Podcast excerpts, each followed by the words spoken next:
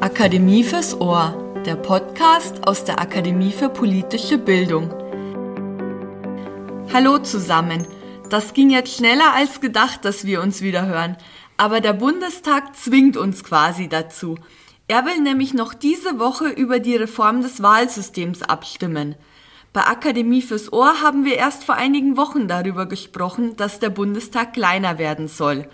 Aktuell sitzen dort nämlich 736 Abgeordnete. Das sind 138 mehr, als eigentlich vorgesehen sind. Die zusätzlichen Sitze kommen durch sogenannte Überhang- und Ausgleichsmandate zustande. Die alte Folge verlinken wir euch natürlich in den Show Notes. Jetzt gibt es allerdings nochmal einen etwas anderen Vorschlag, wie man diese zusätzlichen Mandate künftig verhindern will. Und den wollen wir uns genauer anschauen.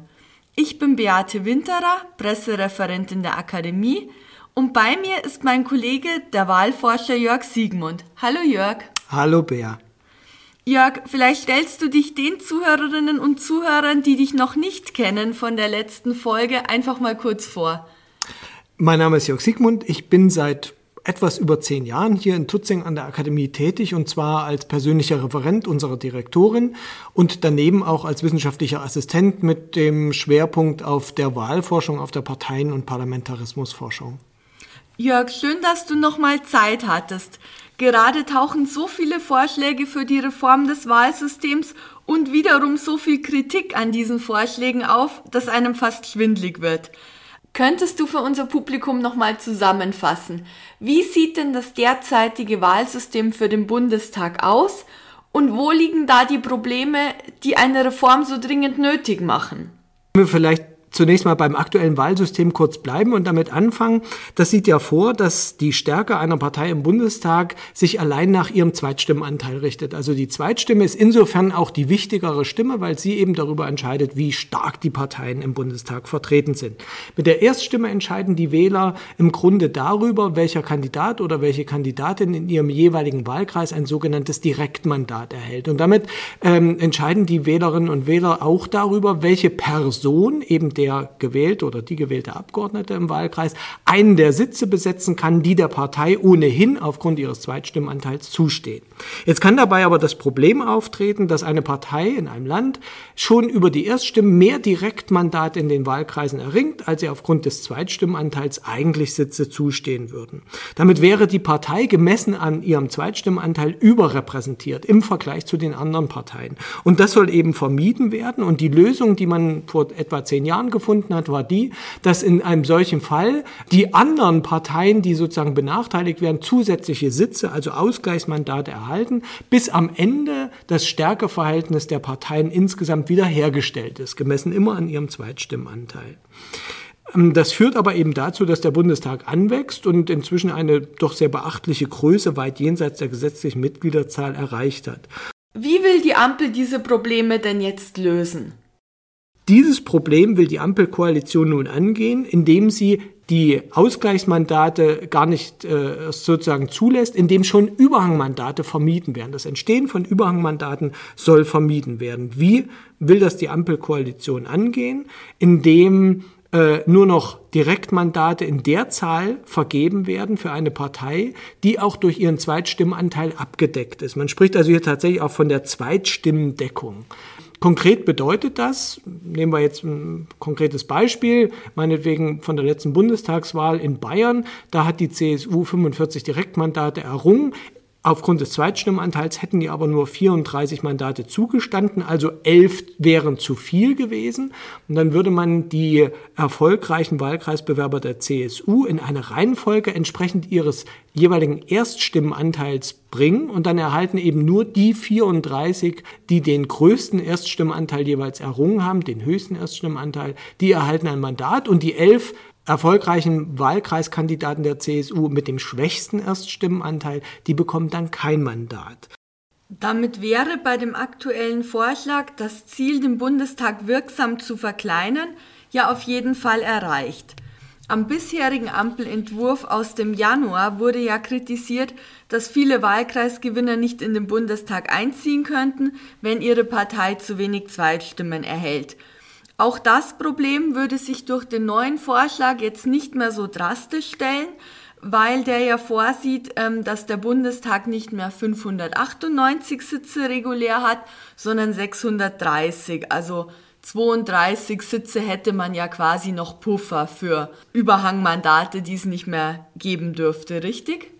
Grundsätzlich richtig. Äh, das, was ich bisher erläutert hatte, war ja der Vorschlag Stand Januar. Und in dieser Woche hat eben die Ampelkoalition das ein bisschen noch modifiziert und unter anderem vorgeschlagen, wie du es gesagt hast, dass die Gesamtzahl der Mandate auf 630 angehoben wird. Es bleibt aber bei 299 Wahlkreisen und 299 Direktmandaten, die damit vergeben werden. Also der Anteil der Direktmandate an allen Mandaten sinkt. Es ist nicht mehr die Hälfte.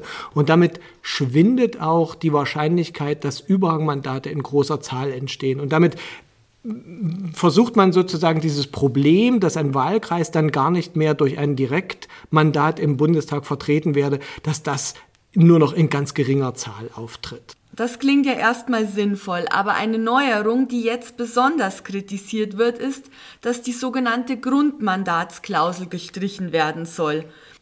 Das ist eine Feinheit des bestehenden Wahlsystems, die viele Wählerinnen und Wähler wahrscheinlich gar nicht kennen. Was hat es denn damit auf sich? Wenn wir auch hier vielleicht kurz damit anfangen, was die Wählerinnen und Wähler wahrscheinlich kennen, dann ist das die 5%-Hürde, ne? die normale Sperrklausel sozusagen. Das heißt, eine Partei bekommt nur dann Sitze im Bundestag, wenn sie bundesweit mindestens fünf Prozent der Zweitstimmen errungen hat. Es gibt aber eben eine Ausnahme und das ist die Grundmandatsklausel und die besagt, dass eine Partei auch dann Sitze in dem Maße ihres Zweitstimmenanteils erhält im Bundestag, wenn sie mindestens drei Direktmandate in Wahlkreisen gewonnen hat. Das kann, können irgendwelche Wahlkreise quer durch die Bundesrepublik sein. Das muss also nicht regional konzentriert sein. Aber mit drei Direktmandaten nimmt diese Partei an der Verteilung ähm, der Sitze entsprechend der Zweitstimmenanteile teil. Bei weniger als drei Direktmandaten, wenn also eine Partei nur ein oder zwei Direktmandate gewinnt, dann ist es gegenwärtig so, dass sie diese behalten darf, aber eben dann auch nur diese. Das hat die Partei Die Linke oder damals noch die PDS getroffen 2002 und da war sie nur mit zwei Abgeordneten im Bundestag vertreten. Ist es denn jetzt wirklich sinnvoll, diese Grundmandatsklausel zu streichen oder schafft das nicht wieder Probleme an anderen Stellen? Die Koalition hat jetzt in dieser Woche eben äh, zur Überraschung vieler tatsächlich den Vorschlag gemacht, diese Grundmandatsklausel zu streichen. Grundsätzlich ist es nicht verkehrt, denn die Veränderungen im Wahlsystem, die geplant sind, orientieren sich ja sehr stark an der Verhältniswahlkomponente. Also die Ausrichtung unseres Wahlsystems soll noch stärker dem einer Verhältniswahl angenähert werden. Und in einem solchen Verhältniswahlsystem wäre eine Grundmandatsklausel im Grunde nicht erforderlich oder unter Umständen sogar systemwidrig.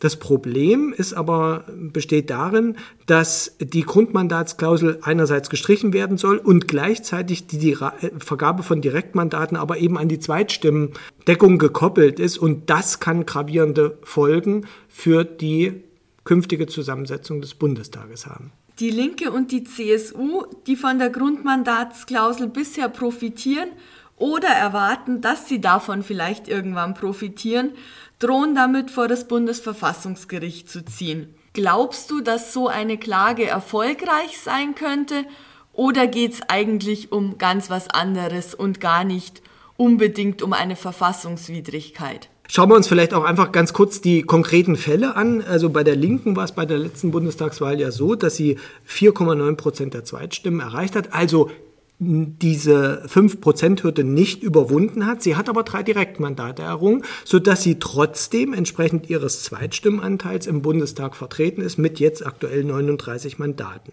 Die CSU hat bei der letzten Wahl wie auch bei allen anderen Wahlen davor die 5%-Hürde übersprungen obwohl sie ja nur in Bayern antritt. Aber sie hat trotzdem so viele Stimmen in Bayern, so viele Zweitstimmen in Bayern errungen, dass sie bundesweit auf mehr als fünf Prozent kam. Allerdings bei der letzten Wahl nur recht knapp mit 5,2 Prozent der Zweitstimmen bundesweit. Und damit liegt es durchaus im Bereich des Möglichen, des Erwartbaren, dass sie bei einer künftigen Wahl vielleicht auch an dieser äh, Hürde scheitert. Und dann wäre ihr Einzug in den Bundestag tatsächlich davon abhängig, ob es eben die Grundmandatsklausel weiter gibt oder nicht. Und äh, wenn sie also wie bei der letzten Wahl 45 Direktmandate in Bayern erringen würde, aber an der 5%-Hürde scheitert, die Grundmandatsklausel nicht mehr gelten würde und gleichzeitig auch Direktmandate nur noch vergeben werden, wenn eben ein Zweitstimmenanspruch auf Mandate besteht, der hier ja nicht gegeben wird, weil sie an der 5%-Hürde gescheitert ist, dann würde die CSU in einem solchen Fall kein einziges Mandat im Bundestag erringen. Und das kann man durchaus kritisieren, unabhängig davon, wie man zu der Partei steht, zur CSU steht. Aber ähm, ich glaube, es ist nicht gut, wenn ein wesentlicher Teil der Wahlbevölkerung im Bundestag dann nicht vertreten wäre.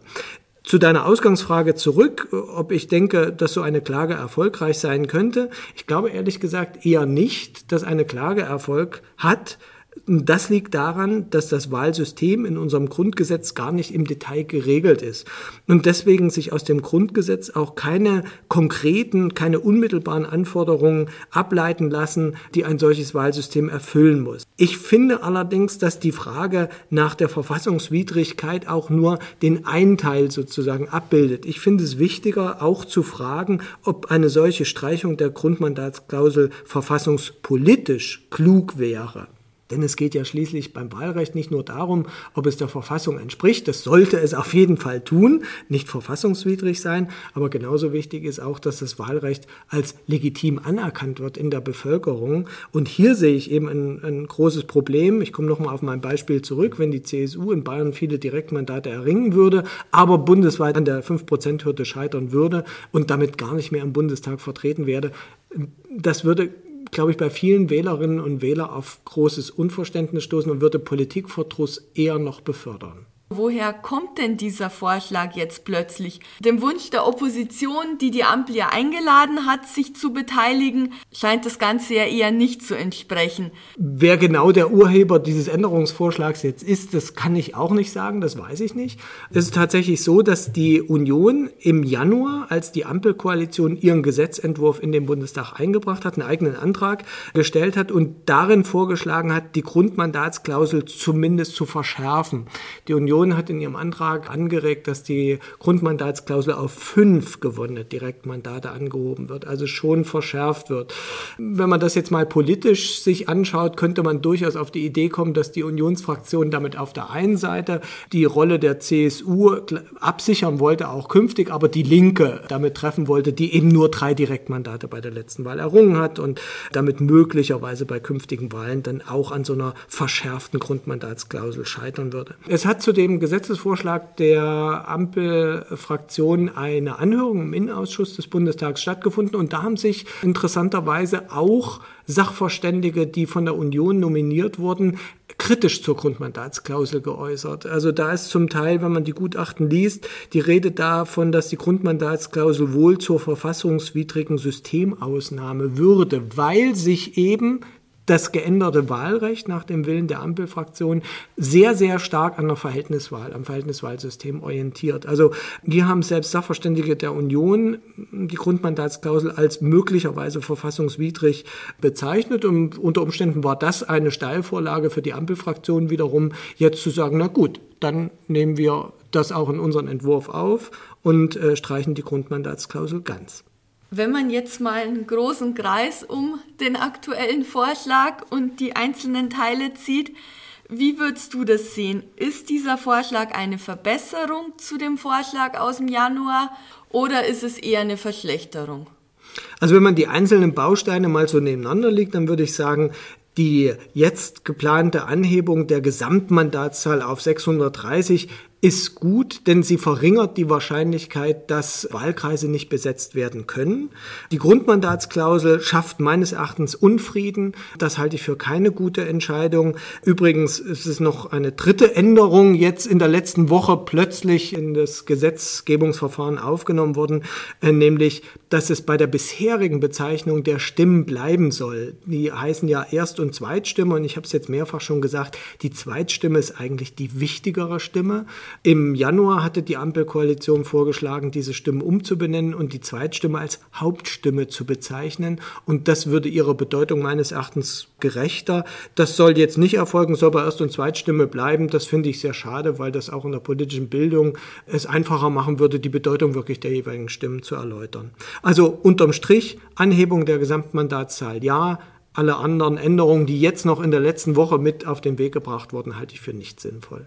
Glaubst du, dass der Entwurf trotzdem so durch den Bundestag geht diese Woche oder rechnest du damit, dass noch was passiert? Das ist eine schwierige Frage. Ich bin mir nicht sicher, ob das wirklich am Freitag so beschlossen wird. Ich glaube, die Kritik ist jetzt doch recht massiv und zwar nicht nur aus äh, parteipolitisch eigennützigen Motiven möglicherweise, sondern eben auch mit Blick auf die Akzeptanz dieses Wahlverfahrens in der Bevölkerung. Und ich habe vielleicht dann zumindest die Hoffnung auch, dass da in der Koalition nochmal drüber nachgedacht wird. Mal angenommen, die Ampel würde diesen Entwurf, so wie er jetzt auf dem Tisch liegt, wirklich annehmen wäre das Thema Wahlsystemreform, über das wir ja seit Jahren reden, damit dann wirklich mal beendet? Oder glaubst du, dass wir eher andersrum in so eine Spirale kommen und uns in den kommenden Jahren und vor allem in den kommenden Legislaturperioden, vielleicht bei einer anderen Regierung, immer wieder damit beschäftigen werden? Ich befürchte letzteres, denn wenn die Ampelfraktionen tatsächlich jetzt in dieser Woche den vorliegenden Entwurf so annehmen würden, dann würde das ja eine Veränderung des Wahlsystems im Alleingang letzten Endes der aktuellen Bundestagsmehrheit bedeuten, ohne dass die wesentliche Teile der Opposition hier einbezogen würden. Rechtlich kann die Ampel das, aber das wäre natürlich eine Steilvorlage für jede künftige, möglicherweise andere Mehrheit im Bundestag, wiederum das Wahlrecht auf die Tagesordnung zu setzen, das Wahlsystem zu ändern nach ihren jeweiligen Vorstellungen. Und ich fürchte, dass wir hier sozusagen einen Präzedenzfall schaffen und Anreize setzen, auch für künftige Mehrheiten im Bundestag das Wahlrecht jeweils nach den eigenen Vorstellungen zu gestalten. Vielen Dank, Jörg, dass du dir Zeit genommen hast. Ich bin gespannt, ob du mit deinen Annahmen recht behältst. Falls es Neuigkeiten zum Wahlsystem gibt, sprechen wir darüber natürlich nochmal bei Akademie fürs Ohr. Aber wir haben auch ganz viele andere aktuelle Themen in der Akademie für politische Bildung, mit denen wir uns beschäftigen. Falls ihr, liebe Zuhörerinnen und Zuhörer, das noch nicht gemacht habt, freuen wir uns, wenn ihr unseren Podcast abonniert und bei Spotify und Co auch eine Bewertung für uns hinterlasst. Bis bald. Bis bald.